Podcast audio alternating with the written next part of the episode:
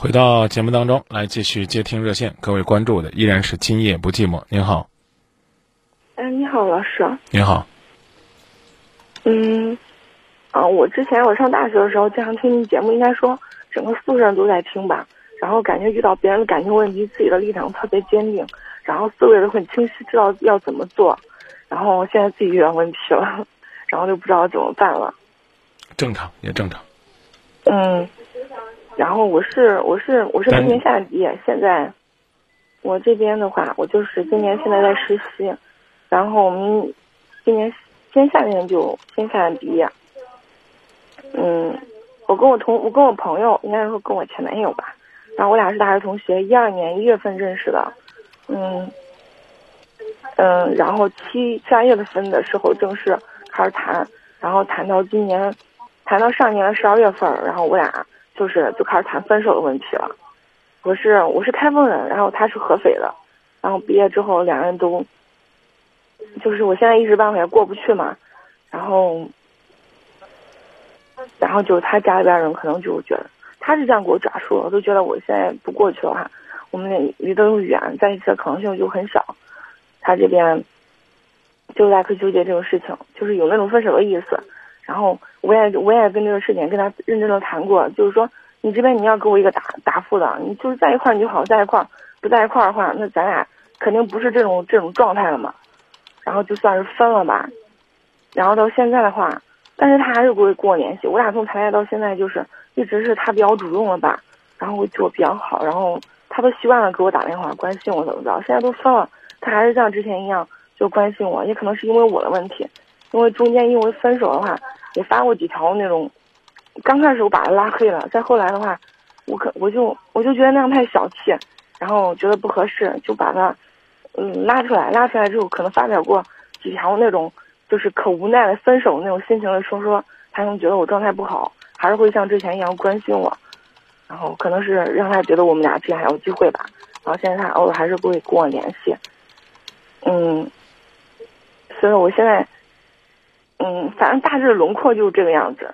我现在我只，我现在这种状态我也接受不了别人，哪怕有别人在追我。中间的话，比如上一个月我也尝试过跟追我的男生，嗯，出去，嗯，喝个咖啡，吃个饭，然后看个电影什么的，然后有过几次，这应该不算对他的那种背叛或者怎么着吧。但是我发现，嗯，我根本没办法跟别人相处，我脑子里还是他，所以说我感觉。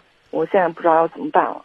这个世界上有的时候痴情不能叫痴情，只是呢叫错过，说明的是你跟前任分开的时间不够长，冷静的时间不够久，现在遇到这个不够好。你你要你要遇到的确实不够好。对，你要重新的去定义自己这段感情。先告诉我第一个问题，你们分开的原因是什么？分开原因，嗯。表面上，第一是，嗯，一上一年我们认识的时候，我们是这样这样讲细节，不会太啰嗦吧？嗯，我们认识的时候是在火车上，当时我要去合肥，他家是合肥的，然后因为当时两个人都是学生票，一看是一个学校的，是我学长，两人这样聊的天，他要了我联系方式，然后到学校的时候他就跟我联系嘛，然后就这样。嗯，这样慢慢认识，刚开始就觉得是朋友。他是研究生，我是本科，当时也有意向要考研究生，然后这样有过沟通，有过交流，算认识。后来谈了，然后一三年过年的时候去过他家，父母问他父母问过我家庭的情况，他父母挺喜欢我的。然后当时因为我们家是这样的一个情况，我父母做生意了，然后中间也就是我们认识的时候，然后我去合肥那个时候，我才知道我父母在那边做生意，原来。人家是被别人，别人就是骗了，就类似于传销那种。我们家几十万里边都投里边了，所以说，然后，嗯，他们那边合肥那边，他们家人都知道，他们合肥市区，然后有这个事情，然后后来，然后我朋友一直问我父母工作的问题，后来我就那段时间我也很难受，然后我爸妈我哥，我们家一共四口人，我爸妈我哥都过去了，而且投那么多钱，然后也劝不回来，我都可纠结，然后。和痛苦。后来我告诉我男朋友了，然后再再再后来的话，中间我一直在做努力。讲的太长了，我没我没让你讲你们两个的交往的过程，我问你分手原因是什么，你给我讲了三分钟，跟我的问题没关系的东西。我不怕你长，但是你一定是要回答问题的。我问的是你们分手原因是什么？嗯，第一个原因就是当时我父母做这个生意，然后他们觉得是传销嘛。然后第二个问题就是，然后我那换句话说，那换句话说，我是不是可以这样理解？你父母当年被狗咬了，他们认为是你父母惹狗了。好，说第二，说第二个原因吧。不是，第二个原因就是，我现在不愿意去合肥。然后，嗯，我我们这边对他那边是有要求的。什么要求？就是说，嗯，我们这边就是我要过去的话，就是我们两个肯定是要订婚，然后这样我才能名正言顺的去合肥那边工作。还有就是，说我们订婚就是希望有个经济基础。就说你他们那边愿意直接说什么条件？就是嗯，就是共同付个首付买个房子，然后订个婚。嗯，没了。嗯，你们的要求他们能做到吗？嗯，我男朋友一直在跟我讨价还价，不能做到。已经分了，所以呢，建议你这个事儿就此作罢。好好的安顿自己的工作。你男朋友毕业了吗？嗯，毕业了。啊，已经回去工作了是吧？对，他在那边了事业单位上班。啊。我说，我回答够够明白了吧？嗯，我我觉得应该给我剖析一下，因为我们这边没有必要剖析。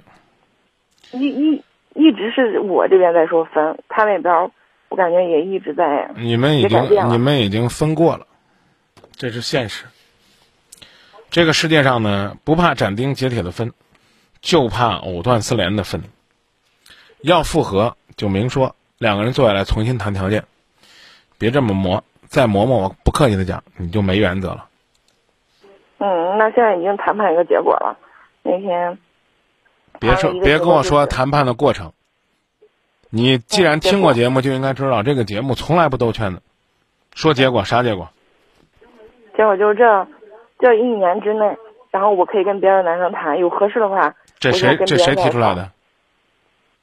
前男友。恶心人，这个男人不爱你。我也觉得是。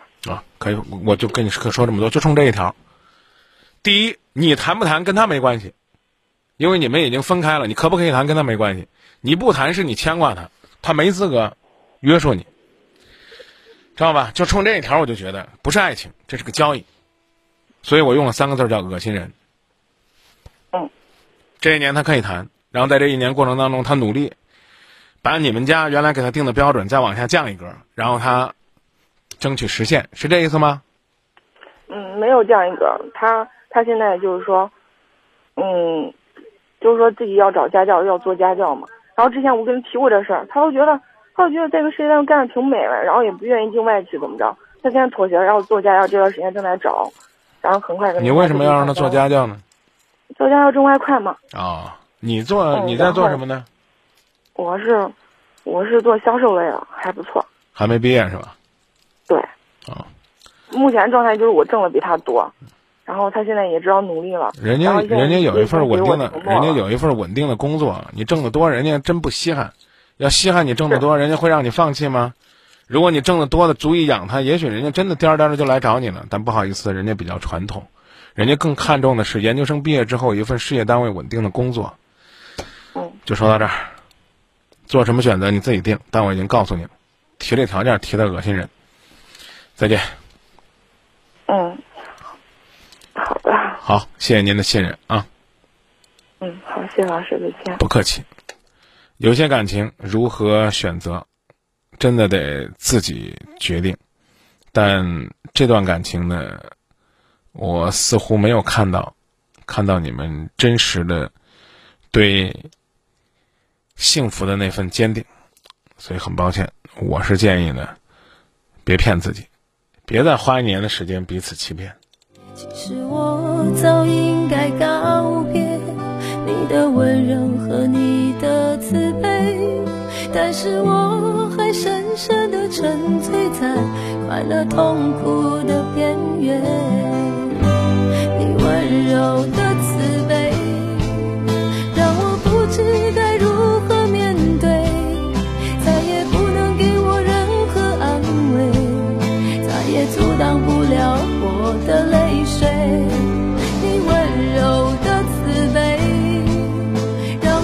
知道如何后悔，再也不可能有任何改变，再也愈合不了我的心碎